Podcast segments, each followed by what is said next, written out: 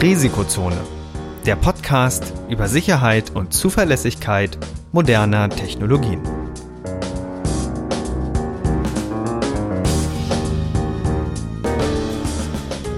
Heute mit Professor Dr. Andreas Noack und Viktor Gaske. Die im Podcast erwähnten Methoden und Werkzeuge für Angriffe dienen ausschließlich dem Bildungszweck zur Verbesserung der IT-Sicherheit. Es wird ausdrücklich angemerkt, dass unter anderem das Ausspähen und Abfangen von Daten sowie die Computersabotage strafbar sind. Unternehmensnennungen dienen, soweit nicht anders angegeben, nur zur Veranschaulichung von Sachverhalten.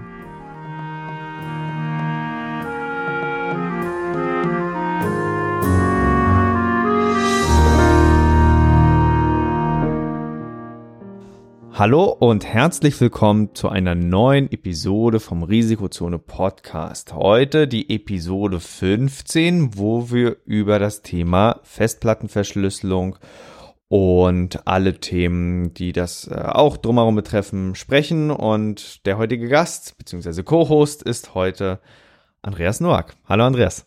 Hi.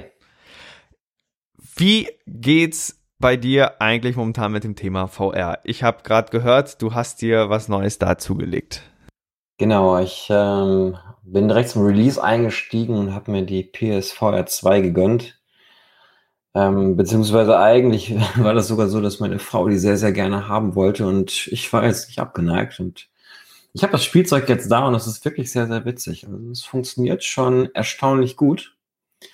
Und das funktioniert so gut, dass einem sogar schlecht dabei werden kann, wenn man es ein bisschen damit übertreibt. Wie also, funktioniert denn das? Also wie, wie kann man sich VR so vorstellen und vor allen Dingen welche, welche Spiele gibt es schon, die das so grob unterstützen? Ähm, ja, im Endeffekt ist es ja so, du hast ein Headset auf ähm, und du hast Monitore vor jedem Auge und damit kann die VR-Brille dir auch unterschiedliche Bilder auf jedes Auge geben, sodass du dadurch einen tiefen Effekt haben kannst. Also du warst ja wahrscheinlich schon mal im Kino in so einem 3D-Film. Und da ist es ja auch so, dass ab oder dass, dass du Bilder auf das linke und das rechte Auge bekommst, die unterschiedlich sind. Und dadurch hast du so einen tiefen Effekt. Dadurch hast du das Gefühl, das würde irgendwie in den Bildschirm hereinragen oder herauskommen. Und wenn du so ein VR-Headset aufhast, ist das nochmal ein bisschen immersiver, weil dazu kommt nämlich, ähm, dass du erstmal eine komplette Abschottung hast. Du kriegst wirklich, wirklich individuelle Bilder auf die Augen, was natürlich mit dieser 3D-Technik im Kino nicht ganz so perfekt funktioniert. Und ähm, dazu kommt, du hast bei den VR-Brillen mittlerweile die Möglichkeit von so einem Head-Tracking. Und wenn du dann deinen Kopf bewegst, dann bekommt das Spiel das mit und kann entsprechend deiner Kopfbewegung im Spiel auch Dinge ändern. Also idealerweise natürlich den Blickwinkel der Person oder des Charakters oder was auch immer du da im Spiel spielst. Und ähm, ja, das ist eigentlich eine ziemlich immersive Sache. Und ähm, was ich total witzig fand beim Einrichten, es gibt einen Knopf an der Brille und damit kannst du auch so eine Durchsicht schalten, denn vorne an der Brille ist eine Kamera dran. Und die zeigt dir tatsächlich die aktuelle Umgebung. Und ähm, wenn du da drauf drückst, dann siehst du tatsächlich in Schwarz-Weiß die aktuelle Umgebung und du kannst dich wirklich umgucken. Ich habe tatsächlich gestern ähm, ein bisschen gespielt und habe so ein bisschen die äh, Zeit aus den Au Ohren, Augen verloren. Zeit aus den Augen ähm, verloren. Und dann habe ich mir gedacht, ich gucke doch mal eben schon auf mein Handy, wie spät es ist. Und dann habe ich tatsächlich auf mein Handy gucken können. Ich habe auch direkt E-Mails gecheckt, wobei ich dieses, dieses VR-Headset auf hatte und das funktioniert tatsächlich. Ähm, man muss da natürlich ein bisschen Abstriche machen. Wenn man sich allzu schnell bewegt, dann leckt das ein bisschen und das sorgt sofort dafür, dass man, dass einem ein bisschen übel wird, wenn man sich damit natürlich durch die Wohnung bewegt. Aber es ist schon ziemlich gut. Das wäre tatsächlich auch meine nächste Frage gewesen, das Thema VR, AR, also Virtual Reality und Augmented Reality. Das heißt, die Brille unterstützt tatsächlich beides, so wie ich das jetzt verstanden habe. Richtig, genau. Und es ist sogar so, du siehst ja dann deine eigenen Hände beim Einrichten zum Beispiel und hast ja diese, diese Controller in der Hand. Und um die Controller gibt es dann tatsächlich eine Markierung, ähm, so dass er sagt, hier, das ist der linke Controller, das ist der rechte Controller, selbst wenn die dann irgendwie auf dem Tisch liegen und du die noch anziehen musst, dann macht er dir schon Symbole drum, welcher der linke und der rechte ist, weil du musst ja an beiden Händen einen anziehen. Und das funktioniert ziemlich gut. Oder ähm, du musst an einer Stelle in der Einrichtung musst du festlegen, wie tief der Boden ist, weil er das vielleicht kameratechnisch nicht so gut erfassen kann. Dann bekommst du die Aufgabe, mit dem Controller auf den Boden zu fassen und dadurch kannst du sozusagen die Bodenhöhe dann kalibrieren. Und äh, das, das wirkt erstmal total komisch, weil du musst dich dann wirklich bücken oder hinsetzen und dann auf den Boden fassen, um das festzulegen.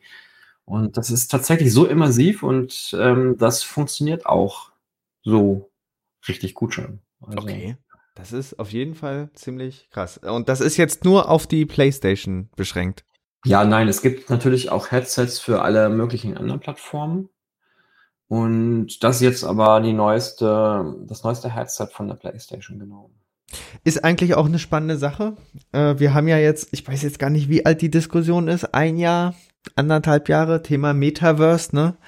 Ähm, das, der spannende Teil ist eigentlich, äh, kommt das oder würde das digitale Büro quasi auf diese Art und Weise kommen, weil der Vorteil ist ja jetzt, wenn du AR hast oder VR, ne, du kannst ja dich komplett in deine Welt anschließen, einschließen und du bist nicht mehr auf Monitorgrößen angewiesen. Mhm. Und vor allen Dingen jetzt, wenn wir das mal auf einen Privacy-Aspekt ähm, abstellen, dann siehst du natürlich auch nur dein Umfeld. Ne? Das heißt, wenn du jetzt irgendeine ähm, Terminal-Session aufhast oder irg irgendeinem System arbeitest, eingeloggt bist, du brauchst eben im Zug keine Displayfolie mehr, sondern äh, ja, du hast quasi alles in deiner Welt drin. Und du brauchst dich ja nur umdrehen und hinten, du kannst ja also einen kompletten Kontrollraum bauen, weswegen das vielleicht kommt mir jetzt so spontan als Idee, wenn man jetzt so ein SIEM betreibt, ne, da, da ist ja eben auch für viele die große Anforderung, dass man äh, viele Bildschirme sich oft baut, die ba bauen sich ja regelrechte Leitstände dort, ne? Sieht man ja auf diesen Fotos, um eben dieses ganze Monitoring dann abwickeln zu können. Und wer natürlich das nicht hätte, der könnte sich ja natürlich so eine Brille aufsetzen würde ich jetzt mal so spontan als, als Idee in den Raum werfen. Ich weiß jetzt nicht, ob es praktikabel ist oder ob man danach nach so einem Arbeitstag dann umfallen würde. Ja, ich, ich glaube, das ist, das ist vor allen Dingen der Punkt. Ähm, so wie ich das jetzt gesehen habe, so wie ich das gestern erlebt habe beim, beim Ausprobieren, ist es so, dass ich das auf jeden Fall für möglich halte. Ähm, also technisch sind wir soweit. Das einzige Problem ist, glaube ich, jetzt noch der Mensch, weil also mir ist irgendwann schlecht geworden, beziehungsweise ich habe gemerkt, so langsam ist gut, du solltest jetzt das Ding mal absetzen. Und dazu kommt natürlich, ähm, die haben da schon tolle Polsterungen drin, dass das Ding nicht auf dem Gesicht drückt, aber nachher hast du trotzdem Druckstellen, weil so, eine, so ein Headset hat auch ein ge gewisses Gewicht und hängt auch noch am Kabel. Das heißt, du kannst dich auch nicht komplett durch die Wohnung frei bewegen. Ähm, ich kann mir vorstellen, wenn man diese Aspekte so ein bisschen löst und vielleicht gibt es ja auch den einen oder anderen Arzt, der da noch ähm, Empfehlungen geben kann, aber wahrscheinlich wurde das auch schon getan, um diese Motion Sickness irgendwie zu bekämpfen, dass das irgendwann kommt. Also ich, wenn es jetzt noch nicht praktikabel ist, dann gehe ich mal davon aus, dass wir das in fünf oder zehn Jahren wahrscheinlich locker hinbekommen würden, ja. Und dann sind unsere ganzen Leitstände riesig die ganzen Arbeitsplätze, die Leute können ihre Security-Sachen dann machen. Sie können es vor allen Dingen nach Hause mitnehmen. Du kannst im Homeoffice sitzen, hast den gleichen Leitstand. Musst genau. das dann irgendwie noch hinbekommen, dass deine Arbeitskollegen dann neben dir sitzen. Und wir brauchen ja, keine großen glaube, Büros mehr. Ich, ich glaube, dass das wäre jetzt nicht das allergrößte Problem. Wenn wir eine entsprechend vernünftige Anbindung haben, ähm, kann man das, glaube ich, recht gut modulieren. Also ich habe heute die Nachricht tatsächlich gesehen, Google, Google, also alle haben ja jetzt momentan Einspar äh, Maßnahmen, die sie quasi durchziehen. Und das macht natürlich auch vor einem Konzern wie Google nicht halt, der irgendwie eine Billion Euro, also deutsche, nee, US, eine Billion US-Dollar, aber es ist quasi die deutsche Billion. Also mhm. Trillion in Englisch. Und die machen momentan jetzt auch Geschichten, dass sie ihre ähm, Schreibtische mutmaßlich äh, reduzieren möchten und äh, halten quasi ihre Mitarbeiter, so wie ich es im Artikel gelesen habe, an äh, mehr oder weniger, wenn der eine Kollege im Homeoffice ist, den Schreibtisch entsprechend so zu teilen, dass man äh, das besser auslastet. So. Und wenn du natürlich als Firma beschränkte Büroflächen hast, dann wäre natürlich sowas, weil diese SIEMs, wenn man das schon ordentlich baut, diese, diese Leitstände, ich, ich nutze das Synonym, aber das eine ist ja eigentlich nur die, Verfahren und das andere ist ja der Leitstand. Aber wenn man sich das so anguckt, so was zum Beispiel die Telekom als Leitstand hat, etc., das sieht ja alles schon cool aus und äh, hat ja auch wahrscheinlich seine Bewandtnis, dass man da alle Informationen da irgendwie raufpackt, dass man das eigentlich ziemlich, ziemlich prägnant sieht. Aber es verbraucht eben viel Platz und wenn man jetzt als Mittelständler diesen Platz nicht hat, dann, dann passt das äh, nicht so schön. Und wenn man das natürlich dann dadurch ergänzen kann, dann wäre das tatsächlich eine Anwendung, wo ich dann ausnahmsweise sage, okay, für die Büroraumerweiterung ist das eine sinnvolle Sache, äh, weil sonst ist es ja aus meiner Sicht immer schwierig oder äh, sonst habe ich bisher keine Anwendungsfälle für sowas gesehen ne, im Büroalltag. Ja, vielleicht, vielleicht kommt das dann irgendwann in Zukunft. Dann sind so Anforderungen, als SOC-Mitarbeiter musst du dann Bachelor in IT-Sicherheit haben und du musst eine Stunde auf dem, auf dem Rollercoaster gesetz, gesetz, gesessen haben. Sonst wird es nicht funktionieren. Genau, SOC war der Punkt. Äh, das war ja, der, der Begriff, der mir fehlte. Security Operations Center. Genau, genau richtig. Das, ja. das sind ja die üblichen Dinger. Genau, ja. Aber von der Privatsphäre auf der VR-Brille geht's, glaube ich, jetzt zum eigentlichen Thema der heutigen Episode.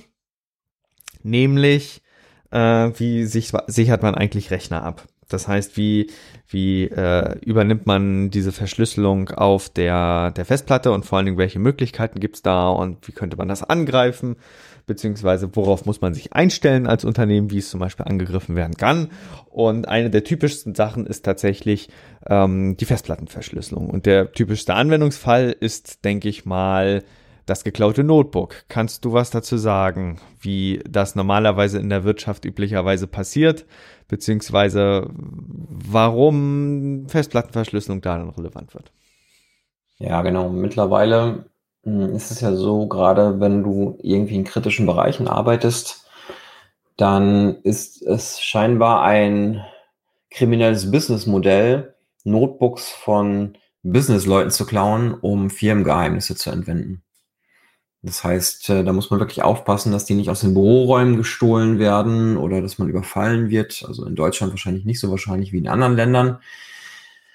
Ähm, und dann werden eben Business Notebooks entwendet und die werden, glaube ich, sogar als Blackbox dann im Darknet verkauft. Das heißt, du kannst dann Business Notebooks von, wahrscheinlich steht ein Firmenname noch dabei kaufen, du weißt aber nicht, was für Daten eigentlich drauf sind.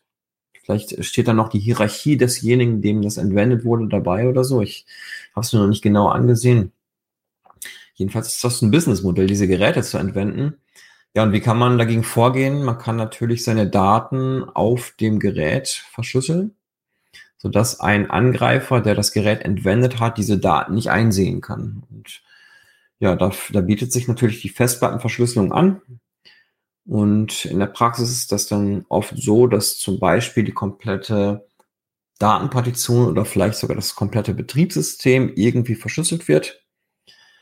Und äh, man startet dann hoch und direkt nach dem BIOS ähm, oder nach dem UFI, bevor dann das Betriebssystem startet, startet dann ein System, zum Beispiel von dem von der festgehaltenen Verschlüsselungssoftware, die dann erstmal natürlich auf einer Klartextblatt, äh, auf einer Klartextpartition liegt sodass erstmal das System überhaupt irgendwas booten kann, weil das darf halt die, in dem Moment noch nicht verschlüsselt sein. Dann muss man sein Passwort eingeben und oder seine Passphrase. Und dann wird entsprechend das System live entschlüsselt und man kann dann live in das eigentliche Betriebssystem reinbooten. Genau. Auf jeden Fall. Das zeigt aber auf jeden Fall auch schon eine Sache, die damit einhergeht, nämlich der sichere Zustand ist nur der ausgeschaltete. Ja, das genau. Das kann man natürlich so sagen. Also du wenn wenn wir dann an diese Virtualisierungsangriffe denken, ne, die die genau, genau, dann ist es natürlich so, dass wir in jedem Moment natürlich dann irgendwo eine unverschlüsselte Plattform haben. Und gut, das könnte man jetzt auch auf die Spitze treiben und sagen ähm, wir haben jetzt zum Beispiel ÜFI, was mich grundsätzlich nicht ans System lässt und was möglicherweise auch schon das System, also Secure Boot, prüft oder zumindest die Authentif oder die Integrität, Authentifizierung prüft von dem System und erst dann zulässt, wenn das alles in Ordnung ist, dass sich das System bootet. Dieser Teil kann ja dann unverschlüsselt bleiben, also der Teil, der die Festplattenverschlüsselung dann im Endeffekt darstellt der muss ja nur gesichert sein. Und das reicht ja, wenn er sozusagen schreibgeschützt ist, beziehungsweise wenn Veränderungen auftreten würden, dass das System sagt, hey, das geht jetzt nicht. Und dann kann ich mir schon vorstellen, dass man da was Tolles, Sicheres draus zusammenbauen kann.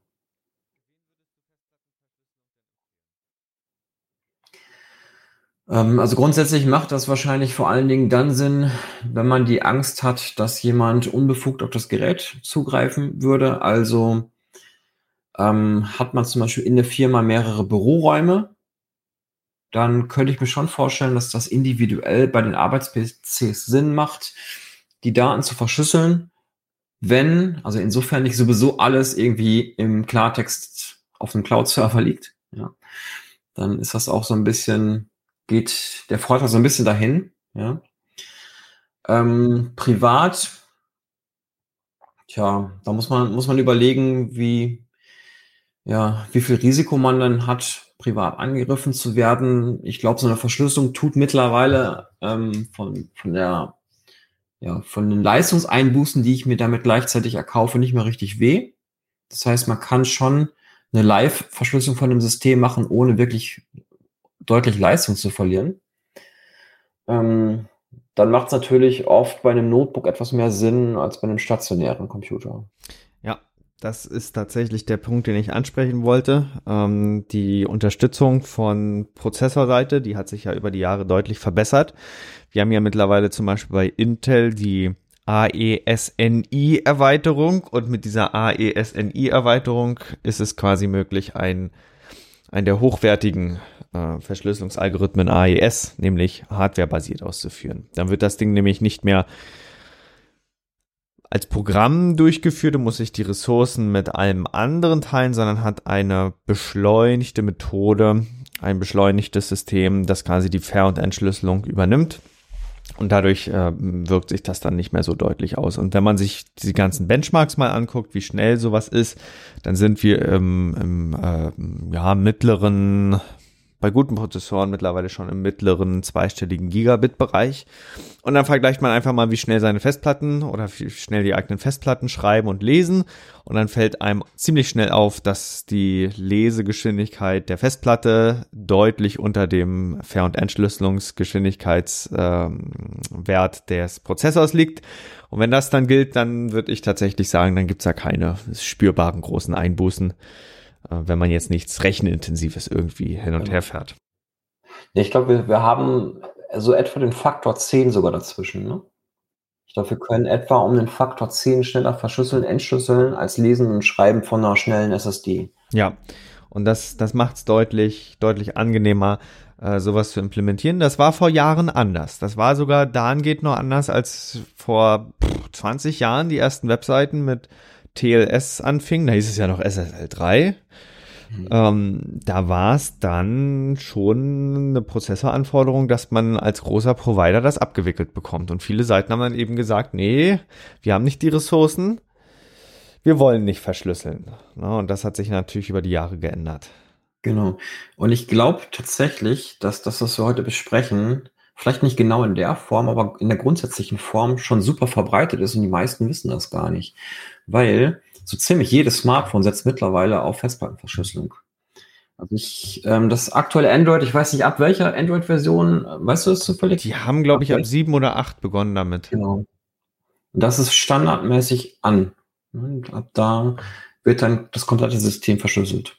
Das ist tatsächlich auch ähm, eine Geschichte, wo einerseits bei Android müssen wir immer sagen, okay, wie hängt es jetzt vom Hardware-Hersteller ab? Wenn wir Vanilla Google, also das, das Stock Android nehmen, da ist das dann dabei. Jetzt kann es natürlich irgendeinen äh, zwielichtigen Hersteller geben, der das dann extra aus seiner Version rauskompiliert, aber davon gehe ich erstmal nicht aus. Und wir haben natürlich äh, da zu beobachten, dass die jeweils mobileren Geräte dann doch äh, eher verschlüsselt werden, weil die einfacher zu entwenden sind. Dem entgegen hat man es auf Rechenzentrumseite wieder seltener, dass einfach dort alles verschlüsselt wird, weil äh, viele Rechenzentrumsbetreiber dann sagen, okay, wir haben ja eh Perimeterschutz, wir haben Schutzzaun vorne, man kann nicht so einfach eindringen. Da wird ein Begriff wieder entscheidend, wenn man jetzt zum Beispiel Produkte sich besorgt, dieses Data Encryption at, at Rest. Ne? Das heißt, äh, die Anbieter, die damit werben, okay, wir machen Data Encryption at, at Rest, die sorgen eben dafür, dass wenn die Systeme eben abgeschaltet sind oder nicht aktiv sind, dass das dann quasi alles verschlüsselt vorliegt. Und das kann wiederum eine Anforderung durch Regulierung wie zum Beispiel die schon letztes Mal angesprochene DSGVO sein, die in diesen technischen und organisatorischen Maßnahmen explizit Verschlüsselung als eine Variante, das Ganze technisch zu sichern, äh, vorschreibt. So, und das ist klar nicht eine definitive Variante, sondern eine von vielen. Aber wenn man jetzt zum Beispiel ein Audit macht, dann kann es sein, dass dann, dass dann quasi das gefordert wird. Und dann muss man sich quasi beim Cloud-Anbieter erkundigen, ob das so umgesetzt wird, weil die Sicherheit dadurch äh, deutlich verbessert wird. Sie wird aber nicht ins Unermessliche gesteigert, die Sicherheit, weil wir haben ja das Problem mit der Malware dann immer noch nicht gebannt. Das heißt, die Programme, die auf dem Rechner, auf dem entschlüsselten Rechner dann verfügbar sind, die können ja trotzdem auf alles zugreifen. Wir schützen uns ja quasi nur vor physischem Diebstahl. Genau. Ja, das ist auf jeden Fall ein sehr, sehr spannendes Thema. Ähm, kommen wir mal in die Praxis. Äh, benutzt du das?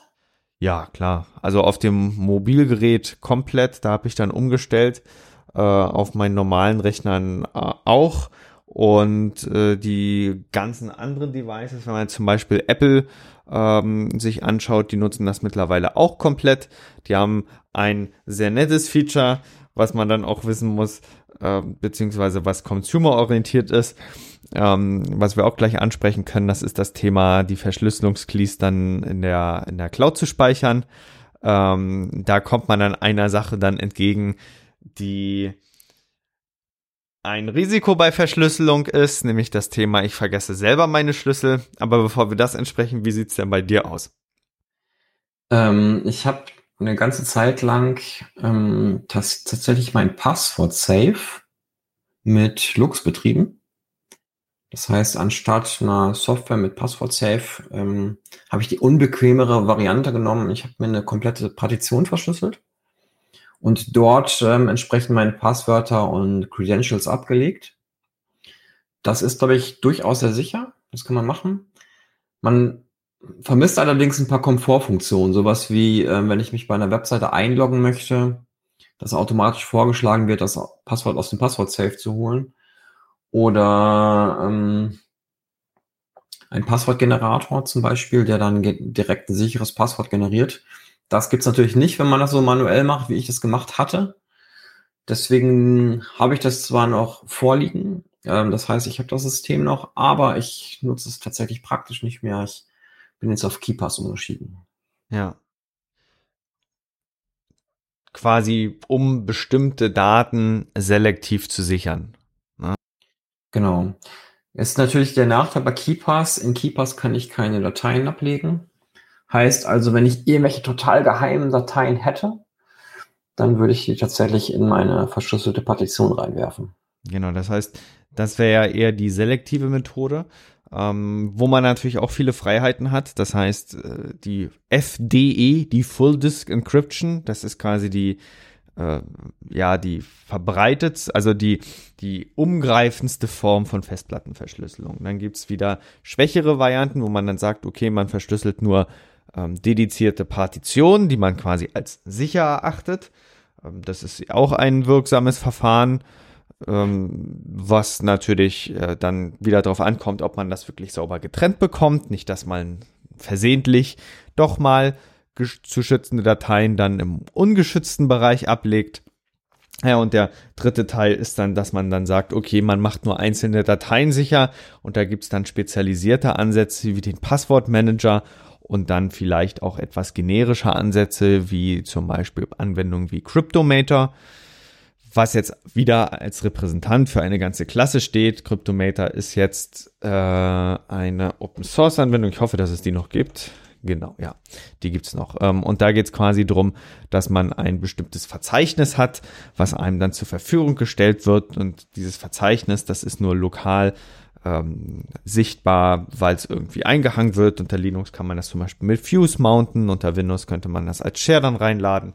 Und was das System quasi ermöglicht, ist, dass die darunterliegenden Dateien dann verschlüsselt werden. Und das ist zum Beispiel eine wirksame Variante, um trotz Cloud die Daten sicher abzuspeichern. Das heißt, wenn du ein Kryptometer-Verzeichnis zum Beispiel in deinem Cloud-Speicher eröffnest, dann ist es so, dass du deine Dateien lesen und schreiben kannst, ganz normal, aber zu deinem Cloud-Anbieter hin wird quasi nur noch der verschlüsselte Teil gespeichert. Und wenn man zum Beispiel als Unternehmen jetzt auf so einen Anbieter angewiesen ist oder sowas nutzen möchte oder eben auch als Privatperson öffentliche Cloud-Anbieter nutzen möchte, dann hat man eben mit dieser Art und Weise dann die Chance, ähm, individuelle Dateien sicher zu speichern, ohne jetzt entsprechend äh, da jetzt gewissen Risiken ausgesetzt zu sein. Was zum Beispiel, und Deswegen meine ich, dass quasi Full Disk Encryption nicht, nicht das Allerheilmittel ist, was jetzt wiederum bei der vollen Festplattenverschlüsselung nicht möglich wäre. Wenn ich jetzt Full Disk Encryption mache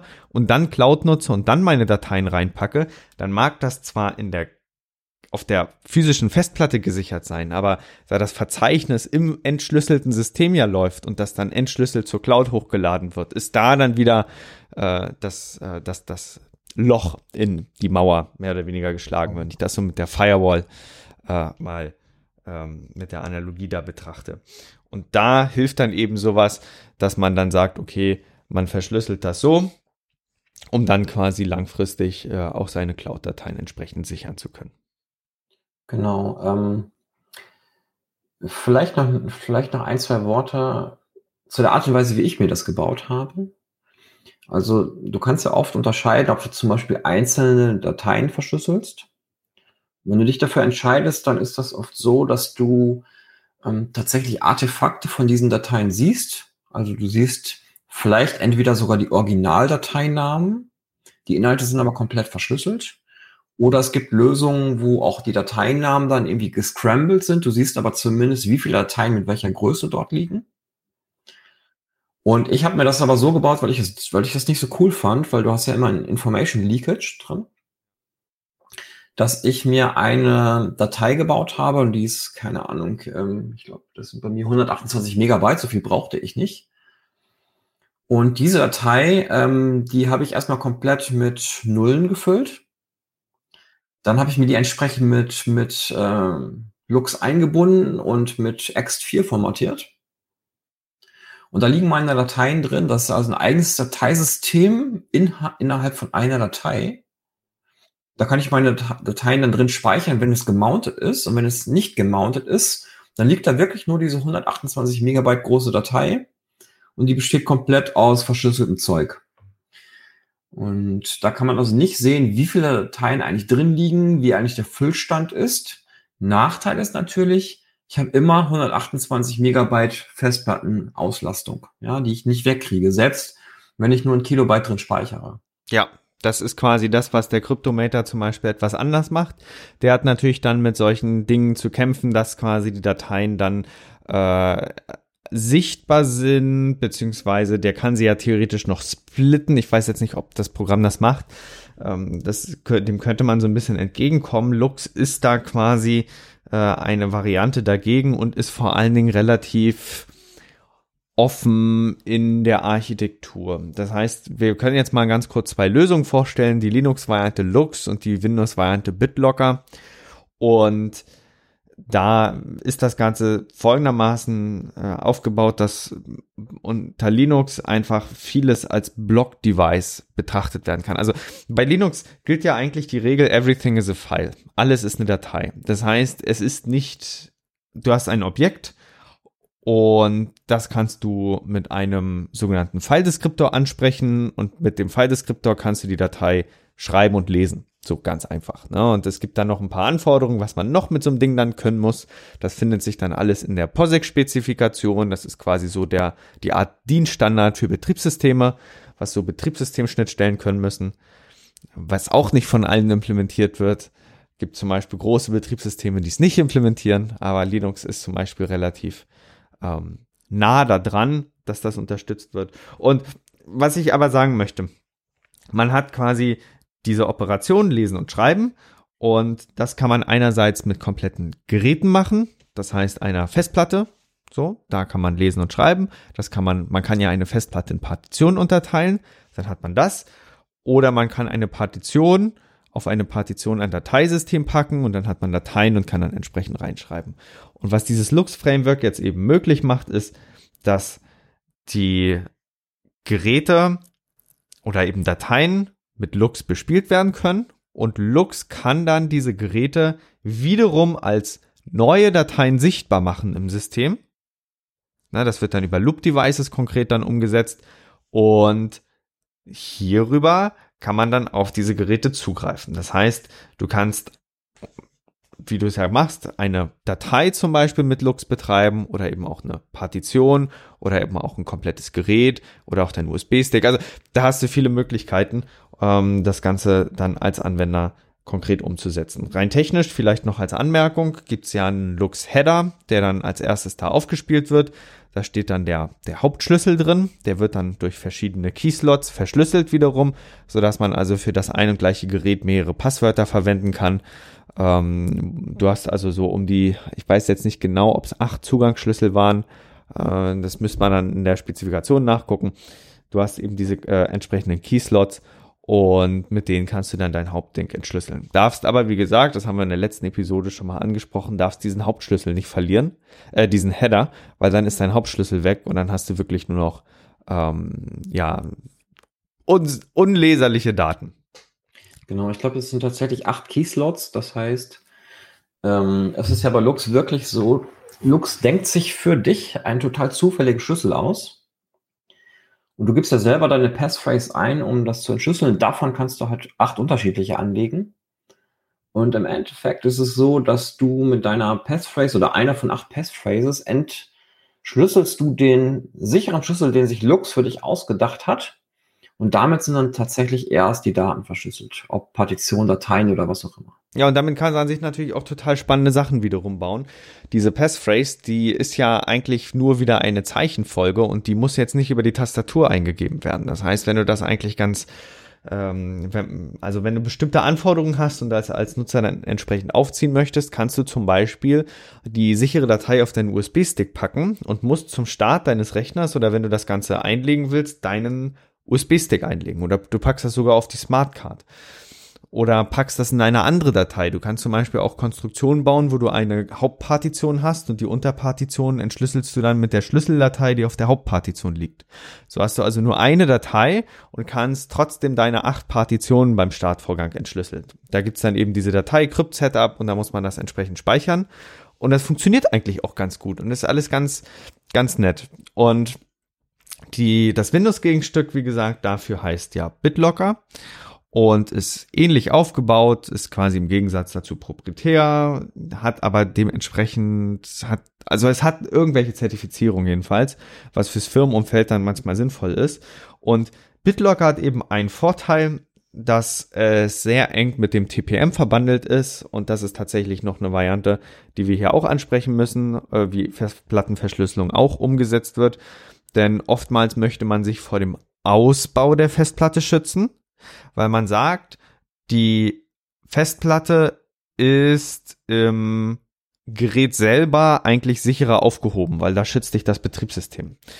Und mh, mm, wenn du jetzt Anwender hast, die sich da kein Passwort merken wollen oder es nicht können oder es vergessen würden, wodurch ja alle Festplattendaten äh, dann auf einmal unleserlich werden würden, dann äh, gehst du eben diese, diesen Kompromiss ein, dass du sagst, okay, wir verheiraten jetzt diese Festplatte mit der Hardware, nutzen also den eingebauten TPM-Chip und wenn das Betriebssystem gestartet wird, dann wird ähm, kurz der Key vom TPM-Chip abgefragt und der gibt den frei und die Festplatte wird entschlüsselt. Der Vorteil bei der Geschichte ist jetzt quasi, du hast kein Passwort mehr einzugeben.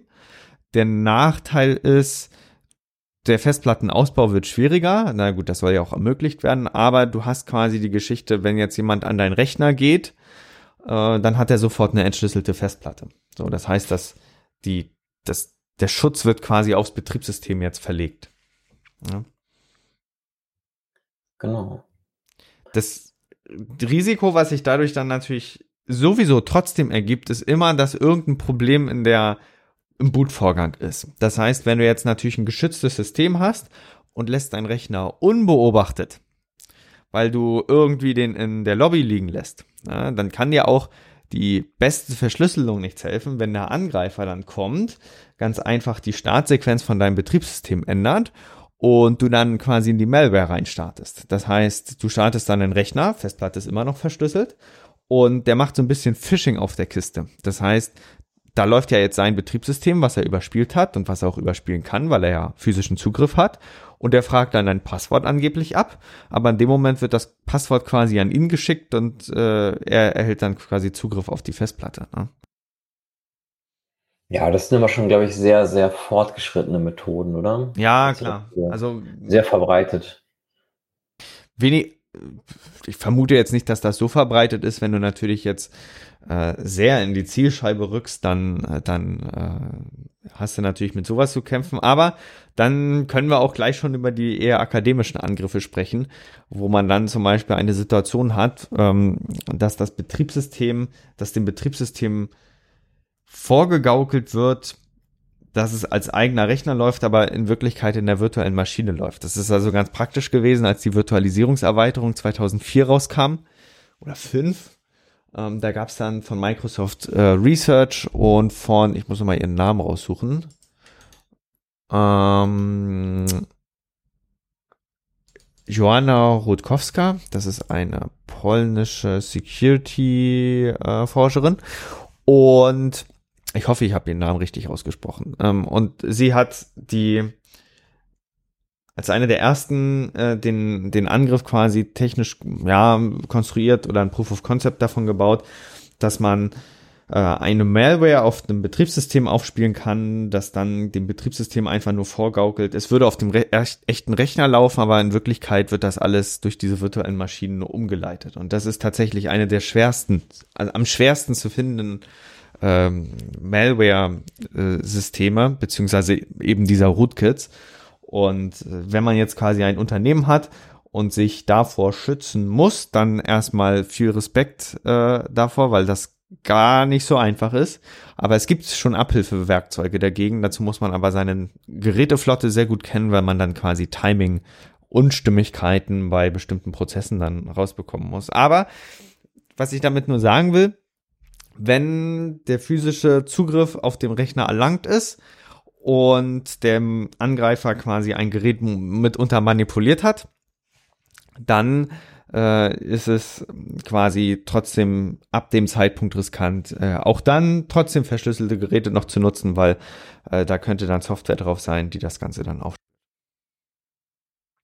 Genau, aber ich glaube, dann gibt's ja zum Beispiel auch noch ähm, die Angriffe, wo der bösartige Code schon in der Firmware des Gerätes versteckt wurde. Zum Beispiel gibt's ja diese ähm, Intel ME-Einheit im Prozessor selber, womit sich der Prozessor sozusagen. Ja, aber die, die ist an sich ist sie ja nicht Malware.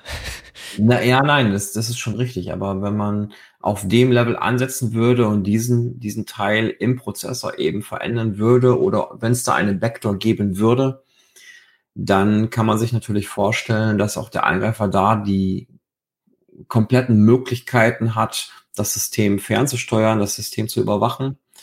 Und in dem Moment macht es natürlich auch nicht mehr wirklich viel Sicherheitsvorteil, wenn ich dann innerhalb des Systems, was ohnehin schon kompromittiert ist, dann anfange, irgendwelche Daten zu verschlüsseln weil das System oder die Malware sich ja dann aussuchen kann, ob sie sich die verschlüsselten oder die unverschlüsselten Daten anguckt, die ja dann irgendwann zu irgendeinem Zeitpunkt auch unverschlüsselt im Speicher liegen. Ja, das ist tatsächlich immer bei den Komponenten sehr risikoreich, die ähm, direkten Zugriff auf den kompletten Speicher haben, also DMA, Direct Memory Access. Und man macht ja quasi DMA zum Beispiel immer, damit man, damit man nicht den ganzen Speicherzugriff über einen Prozessor leiten muss. Da gibt man den Geräten dann einfach direkt den Speicherzugriff, aber äh, normalerweise liegen die Komponenten eben drin. Außer man fährt Thunderbolt mit DMA, dann ist es quasi so, dass man externe Geräte von außen ans Notebook anstecken kann, die dann auf den kompletten Speicherzugriff haben. Äh, das sind also so Dinge, die, die man nicht tun sollte. Ja, da, das gibt dann eben, also muss man auch mal gucken, wenn jetzt ein, wenn man eine Speicherschnittstelle hat, die besonders schnell ist, dann muss man sich überlegen, warum ist die denn besonders schnell? Und oftmals ist es so, dass für diese hohen Geschwindigkeiten Tricks ausgenutzt werden, die potenziell zu Lasten der Security gehen, weil der schnellste Zugriff ist immer der, wenn er komplett ungeschützt direkt auf den Speicher läuft. Und alles, was man immer über die, über die CPU einmal schickt, das ist zwar äh, langsamer, kann aber dadurch abgesichert werden. Das heißt, es hängt auch wieder ab, wie bei allen unseren, äh, bei allen unserer Themen in den Podcasts. Ähm, wo sieht man sich? Also, wie ist die persönliche Bedrohungslage? Und je bedrohlicher die Lage für einen ist oder für bestimmte Teilkomponenten, desto besser muss man sie absichern. Das heißt, auf dem Gerät, wo jetzt alle Firmendaten drauf liegen, äh, alle Geschäftsgeheimnisse, da ist ja eh die Frage, muss da Internet dran oder welche Außenschnittstellen auch, auch physisch sollten vorliegen. Wenn man jetzt aber ein Gerät hat, was quasi nur kioskartig arbeitet, da muss man, da muss man jetzt ähm, eher Integrität als Vertraulichkeit schätzen und kann da eben andere Modi nutzen, um die äh, Geräte zu schützen. Genau. Ähm, ich könnte als Service noch anbieten, dass ich einmal kurz den Prozess erkläre, wie man mit Lux auf Basis einer Datei so ein verschlüsseltes Dateisystem erzeugt. Ja, das, da das kannst du mal kurz durchsprechen. Dann haben wir nämlich mal ein konkretes Beispiel, wie man das umsetzen kann. Super, okay. Dann fangen wir mal an. Der erste Schritt, wir brauchen eine Datei. Die darf erstmal leer sein. Also wir könnten zum Beispiel mit dd aus dev0 irgendwie eine gewisse Anzahl von Nullen rausziehen und die in der Datei speichern. Ja. Und ähm, wenn wir es dann geschafft haben, eine Datei anzulegen, die kann zum Beispiel Gigabyte groß sein oder so, ähm, dann würden wir das Programm Crypt Setup verwenden, das wir natürlich mit Root-Rechten ausführen müssen. Und als allererstes müssen wir jetzt diese Datei, die wir schon angelegt haben, wo möglicherweise Nullen drin stehen oder eben auch nicht, müssen wir für Lux formatieren und das machen wir mit dem Parameter Lux-Format. Da geben wir dann die Datei an und an dieser Stelle müssen wir jetzt auch eine Passphrase eingeben, ähm, die dann in einem Keyslot hinterlegt wird. Lux überlegt sich dann einen sicheren Schlüssel, mit der mit dieser Passphrase da verschlüsselt wird. Und dann wird Lux äh, diese Datei, gerade die ich da erzeugt hatte, überschreiben mit einer Lux formatierten Datei. Dann würde ich wieder Crypt Setup bemühen und möchte die Datei jetzt in mein Betriebssystem einbinden. Das heißt, ich mache den Parameter Lux Open und ähm, mounte die Datei sozusagen in mein System rein. Ich gebe also die Datei an und ich, und ich wähle noch einen Namen dafür, wie die Datei oder wie das System dann heißen soll. Und wenn das geschehen ist, dann hat mir Linux unter devmapper eine Datei mit diesem Namen, den ich gerade vergeben habe, erstellt oder so ein, so ein Blockfile. Und dieses Blockfile, das kann ich dann zum Beispiel mit makefs ext4 formatieren, so dass ich dann in dieser verschlüsselten Datei ein Dateisystem bekomme. Dann kann ich damit ganz normal arbeiten. Und äh, wenn ich keinen Bock mehr habe, dann würde ich jetzt ähm, ein Unmount aufrufen auf devmapper, die Datei, wie ich sie eben benannt habe. Und nachdem das geschehen ist, würde ich dann mit Lux Close und Crypt Setup aus dem devmapper meine Verlinkung mit Lux nochmal entfernen, sodass nicht ein anderer das Ding nochmal irgendwie mounten kann, nachdem ich das angemountet habe. Genau. Und diese Anleitung, die funktioniert eigentlich relativ analog, wenn man das auch mit Partitionen machen möchte oder wenn man es mit ganzen Geräten machen möchte. Man muss aber, wie gesagt, immer bedenken, wenn man komplette Geräte verschlüsselt, dass äh, der, der erste Teil des Betriebssystems immer unverschlüsselt lesbar sein muss. Es gibt Bestrebungen, Unverschlüsselt bedeutet ja immer zweierlei. Ne? Einerseits sind die Daten für alle lesbar äh, und sie sind in der Regel auch nicht integritätsgeschützt. Was man jetzt in der Regel als erstes macht, ähm, ist äh, die Integrität zu schützen. Äh, das heißt, das sind alle Bemühungen, die so rund um SecureBoot liegen. Und äh, dann äh, hat man wenigstens erstmal eine sichere Startsequenz, die dann relativ vom TPM abhängt. Aber wenn man dann quasi den Start geschafft hat, dann kann man solche Verfahren eben nutzen, um dann immer weiter sein äh, System zu verschlüsseln und da das Risiko zu bannen. Bleibt nur noch zum Abschluss eine Sache, die man immer bedenken muss, wenn man mit Verschlüsselung umgeht. Man darf das Passwort nicht verlieren. Genau. Das ist, glaube ich, ein ganz, ganz wichtiger Punkt. Das sollte man sich also in seinem Passwortmanager, der idealerweise nicht auf der verschlüsselten Partition liegt. Ähm, das würde ich nicht so gut funktionieren. Ja, das kommt nochmal dann tatsächlich zum Thema Passwort dann irgendwann, dat, äh, zum Thema Backup dann irgendwann dazu. Denn wenn man komplette Kopien seiner Festplatte erstellt, zum Beispiel durch Disk-Cloning und dann das Passwort verliert, das ist blöd. Das ist wirklich blöd, weil dann kommt man auch ans Backup nicht mehr ran. Das heißt, wenn man ein Backup macht, dann muss man eben gucken, okay, verschlüsselt man das etwas anders, äh, aber eben auf ein anderes Gerät oder packt man das in die Cloud oder gibt es dann doch wieder Daten, wo man dann sagen kann, okay, da ist es mir jetzt nicht, nicht, äh, da ist es jetzt nicht äh, mission critical, dass kein anderer die Daten lesen kann. Aber dieses Risiko darf man tatsächlich nicht außer Acht lassen, weil Festplattenverschlüsselung, wenn man sie einsetzt, ist vor allen Dingen wirksam. Und das kann eben in die eigene Richtung gehen. Und während die ganzen beschriebenen Angriffe heute nur dazu da gedacht sind, eigentlich das Passwort vom Nutzer unbemerkt wieder rauszuschleusen, hat man ein deutlich höheres Risiko, äh, wenn man das Passwort selber vergessen hat, weil dann, wenn es kein anderer weiß, gibt es eben keinen anderen mehr, der es dann eben für einen eingeben kann.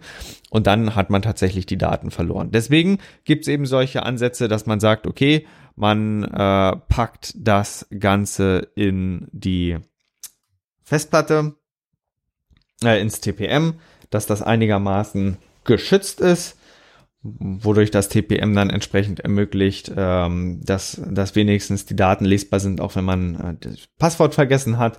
Oder aber man sagt, okay, äh, man muss ein Verfahren finden, um diesen äh, Schlüssel zu klären. Man kann auch immer zum Beispiel ein Backup-Passwort anlegen im Lux, haben wir ja beschrieben, mit den äh, entsprechenden äh, Keyslots, dass man, den man zum Beispiel sehr weit wegschließt. Dazu sind ja mehr oder weniger Keyslots auch da, dass man so Backup-Passwörter hat, um das nicht zu verlieren. Und äh, auf diese Art und Weise kann man dann eben äh, viele Möglichkeiten und Vorkehrungen treffen, um quasi diesen absoluten Super-GAU zu vermeiden, dass man das Passwort vergisst und dadurch die Daten verliert. Genau. Ähm, wir können ja zum, zum Abschluss noch mal ein bisschen was Nerdiges machen. Ähm, wir haben nämlich noch gar nicht über Verschlüsselung gesprochen. Das heißt, äh, wie wird denn tatsächlich eigentlich verschlüsselt und ist das eigentlich überhaupt sicher, wie wir die Festplatte verschlüsseln, also die Art und Weise? Und äh, da gibt es da verschiedene Möglichkeiten, verschiedene Kryptoalgorithmen, die wir nehmen können, um etwas zu verschlüsseln. Und es sind aber nicht allein die Kryptoalgorithmen, die da eine Rolle spielen für die Sicherheit, sondern es ist auch vor allem der Operationsmodus der eine Rolle spielt, ob das, was ich nachher verschlüsselt habe, auch wirklich sicher ist. Weil wenn wir zum Beispiel mal vom einfachsten Fall ausgehen, dem Electronic Codebook Mode, das ist so die, die Standardvariante, dann wäre das so, ähm, wenn ich auf meiner Festplatte an unterschiedlichen Positionen das Wort Hallo verschlüsselt habe, dann würde die Verschlüsselung von dem Wort Hallo immer gleich aussehen. Und dann könnte man mit einer statistischen Analyse gucken, ob gleiche Elemente an verschiedenen Positionen liegen. Und äh, wenn du mir zum Beispiel jetzt eine neue Nachricht schicken würdest und da würde auch Hallo drin stehen, dann könnte ich das möglicherweise leaken und ähm, anhand des verschlüsselten Chiffrats dann herausfinden, ob du da Hallo reingeschrieben hast oder nicht. Und das möchte ich natürlich nicht und deswegen verwenden wir zum Beispiel für Lux AES, also die Chiffre AES, die ist ja standardisiert und auch sicher im XTS-Modus. Und der ist, dieser Modus ist dafür gedacht, ähm, Daten wirklich auf einer versch verschlüsselten Festplatte zu lagern. Und dabei werden wir so eine Art ähm, Counter-Modus verwenden. Das heißt, wir haben zunächst einen Counter, der ähm, auch als Sektornummer oder sowas bezeichnet wird.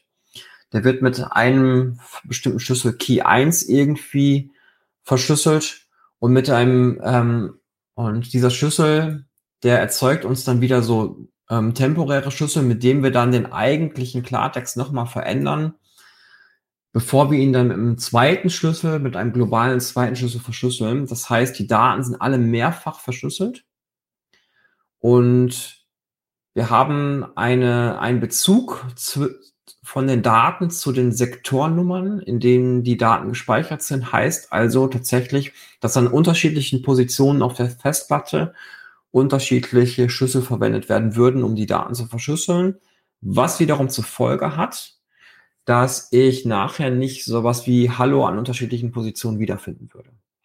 Genau, und deswegen, äh, das ist ja auch der Vorteil, wenn man das dann äh, einsetzt, dass man äh, quasi da die Wahlmöglichkeit hat. Soweit ich weiß, wird eben ISXTS auch äh, standardmäßig für Lux verwendet.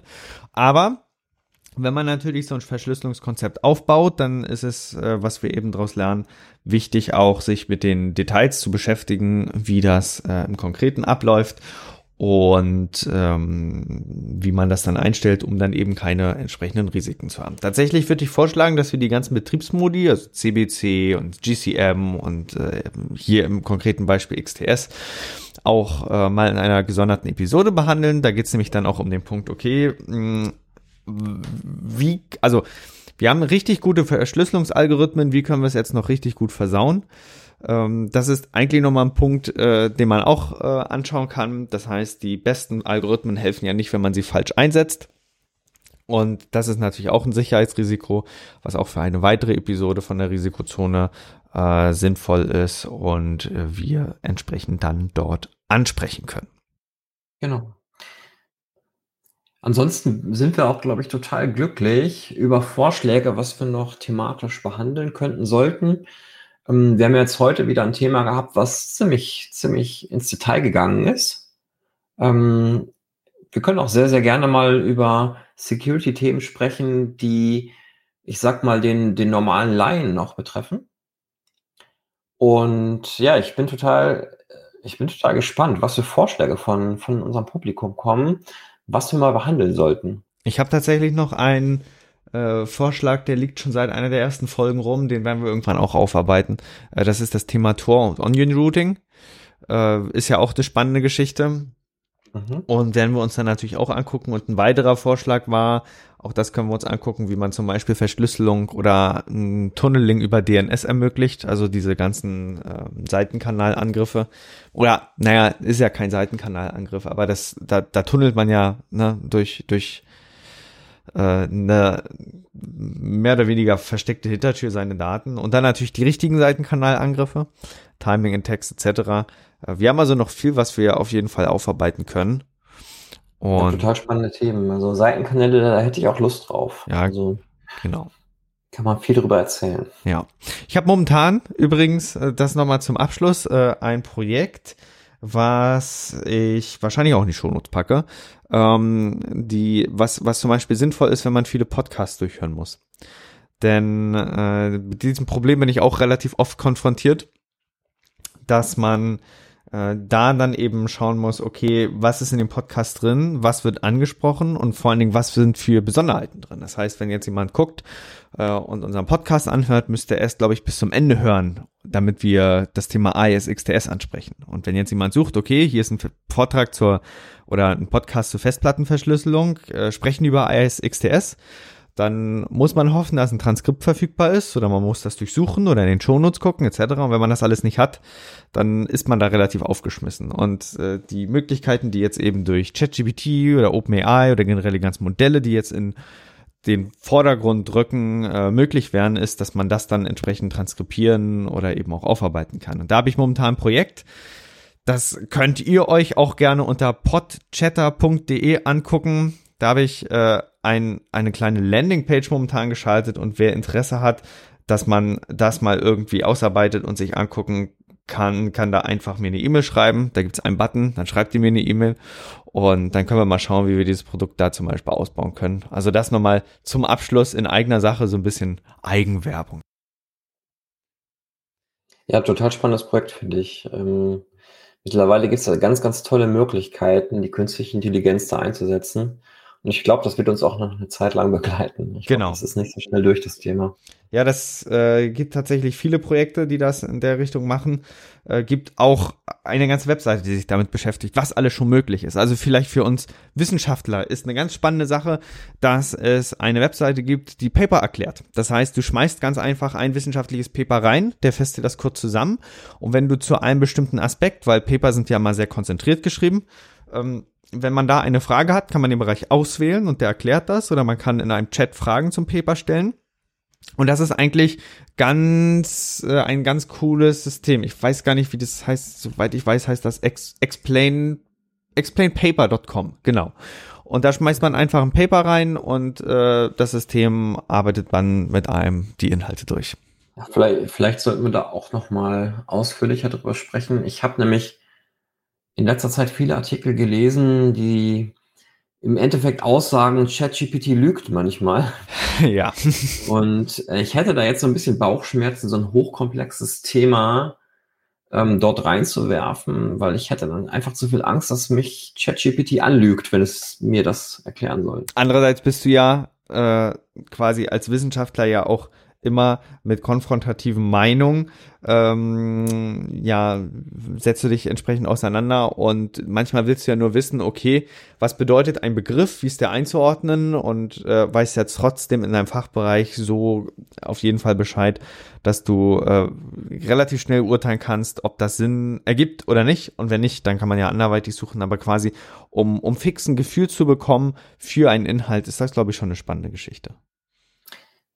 Ja, ich glaube, es kommt immer auf den Kontext an. Wenn ich, ähm, wenn ich dieses Wissen, was ich dadurch erlange, im professionellen Bereich weiterverwenden möchte. Ja, dann muss es natürlich schützen, klar.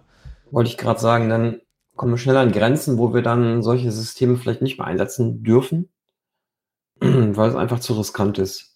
Ja, da sind wir ähm, beim Thema AI Act. Ne? Das, genau. das äh, bringt uns dann da schnell ran. Das ist ein sehr ähm, wie soll man sagen, das ist ein sehr kontroverses, kontroverses Thema. Da können wir uns vielleicht auch nochmal einen spannenden Gast zu einladen, der da auch äh, dementsprechend äh, bereits geschrieben hat.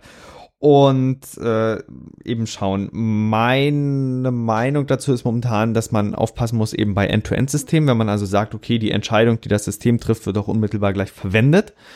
Äh, mhm. Das ist sehr risikobehaftet. Äh, wenn man aber das quasi als kleines Unterstützungswerkzeug hat, wo alle wissen, okay, dieses System kann lügen, aber es kann eben auch vielleicht mehr ähm, eine sinnvolle, einen sinnvollen Output geben, ähm, dann ist es tatsächlich eine sinnvolle Sache. Also zum Beispiel in diesem ganzen Umfeld mit diesen Large Language Models, da gibt's ja ein Prinzip, das heißt Shit in, Shit out. Das heißt, wenn man irgendwelche Daten in das Modell reinwirft, die nicht zum Korpus oder zum Trainingsdatenkorpus passen, dann ist das System durch die Mathematik mehr oder weniger gezwungen, etwas auszugeben, weil eine Funktion hat, wenn sie kontinuierlich ist, ja immer eine, ein, ein, ein Wert, wenn ich quasi ein Argument reinpacke. Ähm, aber das Ganze muss nicht in dem Rahmen liegen, wo wo es quasi erwünscht ist. Das heißt, das kann irgendwelchen Müll ausgeben. Und deswegen kann es eben passieren. Also ChatGPT wird immer antworten. Das wird nicht, nicht auf einmal nicht antworten, aber was da drin steht, das kann eben komplettes Hast du das mal probiert? Hast du mal ChatGPT das so aufgefordert, auf deine nächste Frage nicht zu antworten und ihm dann die nächste Frage gestellt? Das können wir in der nächsten Episode klären. Alles klar. ja, okay. wir bedanken uns auf jeden Fall. Heute eine Stunde tatsächlich Podcast. 57 Minuten steht auf meiner Uhr. Und wir hören uns dann wieder in zwei Wochen und ähm, beziehungsweise bei der nächsten Episode. Wahrscheinlich in zwei Wochen. Und äh, ja, freuen uns, wenn ihr uns weiterhin schreibt, Feedback gebt, äh, sodass wir quasi mit euch den Podcast führen, ja, von euch ja. für euch machen können. Macht's gut. Jo, ciao. Wir freuen uns, euch diesen Podcast heute präsentiert zu haben und sind natürlich gespannt auf euer Feedback, eure Fragen und eure Anregungen. Wenn ihr darüber hinaus Wünsche habt, welche Themen wir in den nächsten Folgen behandeln sollen, könnt ihr uns gerne eine E-Mail schicken an info@risikozone.de. Dieser Podcast ist jung, deswegen freuen wir uns umso mehr, wenn ihr uns unterstützt, indem ihr den Podcast auf Spotify, Apple Podcasts, Google Podcasts, YouTube oder der Plattform oder dem Podcatcher eurer Wahl abonniert und uns auf Twitter at Risikozone folgt. Kommentiert, bewertet, sprecht über uns und erzählt es eurer Familie und euren Freunden. Für die Musik bedanken wir uns bei Jason Shaw von audionautics.com. Freut euch auch nächstes Mal wieder auf spannende Themen und interessante Einblicke. Weitere Informationen zum Podcast, den Episoden sowie den Show Notes könnt ihr jederzeit unter risikozone.de abrufen. Bis dahin wünschen wir euch eine wunderschöne und erfolgreiche Zeit. Auf Wiederhören.